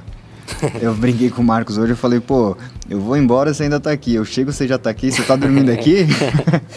o pessoal aí é, é bem dedicado, isso eu não posso negar. É isso aí. Eu queria ler um comentário muito relevante. Porque meu irmão e minha cunhada são líderes dos jovens e não têm um apoio até mesmo dos pastores. Não sou da Deus e Amor, mas eu amo Regenere, eu amo todos, mas a Caterine é incrível. Ah, entendi. Ah, entendi. o resto pode ignorar, só queria Tava ressaltar sem esse vírgula? final. Tava sem vírgula? Tava. Tá. Por isso que eu li assim. Desempreendado. É, bom, mas esse comentário já fala um pouco do que a gente está falando, né? Esse conflito de gerações. Mas eu creio numa palavra profética que já vou trazer meu lado mais pastoral aqui para a mesa. Que a Bíblia diz que chegará o tempo em que Deus converterá o coração dos pais aos filhos e dos filhos aos pais. E eu- é nisso que eu creio, cara. Essas pessoas que nos criticam, o pessoal mais velho e tudo mais, que fala que esses jovens são tudo mundano, eu acho que um dia muitos deles vão ter seus olhos abertos espiritualmente falando, para ver que, é, é, cara, Deus está levantando uma nova geração e não vai ser igual foi na década de 60, né? Eu fiquei impressionado com uma coisa que o Marena falou. Ele falou uma coisa assim que eu achei sensacional. O Marena já fez um podcast aqui com a gente. Se você não assistiu, vai lá no nosso canal. E se você não se inscreveu ainda, Deus tá vendo. Ele falou assim: seria muito frustrante. O Marena tá aí na igreja há mais tempo que eu tô vivo, né? Acho que quase 40 anos. O pastor Roberto Marena, diretor, presidente executivo. Ele falou assim: seria muito frustrante depois de 40, quase 40 anos de, de, de trabalho ministerial, de evangelização. O Marena foi um dos que mais abriu igrejas no exterior tal. Se eu não visse uma geração de jovens fortes se levantando agora. Por quê? Porque é como se tudo que você fizesse ia chegar ao fim. Se Deus não levanta uma nova geração de jovens, a igreja acaba. Uhum. E as pessoas não pensam nisso, é fica naquele saudosismo que na época de 80, 70 era mais legal, e era pentecostal e hoje não é mais, aquela, fa- aquela falta de conhecimento todo. Mas, gente, uma coisa eu garanto pra vocês: Deus é com essa igreja. Eu não teria o poder de fazer o que eu tenho contribuído a fazer, porque eu não trabalho sozinho, que tem um milhão de pessoas me ajudando aqui, se não fosse da aprovação de Deus. Então, uma coisa que eu garanto pra vocês é que Deus não abandonou a igreja Deus e Amor. Complementando o que o Lucas estava falando, eu vejo a igreja Deus e Amor como um gigante adormecido, mas esse gigante está sendo despertado, cara. Amém. Eu creio numa igreja Deus e Amor no século 21 mais relevante do que ela foi no século 20. Voltando a ver os milagres e maravilhas que já, vem, já vimos, voltando a ver ondas de salvação que já vimos, voltando a ver estádios lotados, eu creio nisso tudo. É por isso que eu tô apanhando tanto, porque eu sei que um dia Deus vai recompensar. Uhum. Eu vou trazer um ponto e vou trazer um desafio.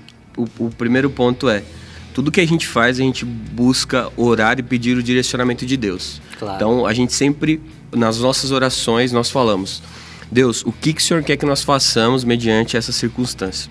E o desafio é: você que nos critica, é, inve- investe, invista metade do seu tempo orando por nós, tá Boa. bom? É o desafio. Você pode criticar, mas Não, você vai investir não. metade do tempo orando e, e pedindo para Deus nos, nos direcionar, já que aquilo que, que você tem recebido aí tem sido de Deus, a gente espera receber disso também. E é bíblico, né? Se eles nos consideram inimigos, orai pelos vossos inimigos. Você Então, tá bíblico. tá cheio das referências, cara.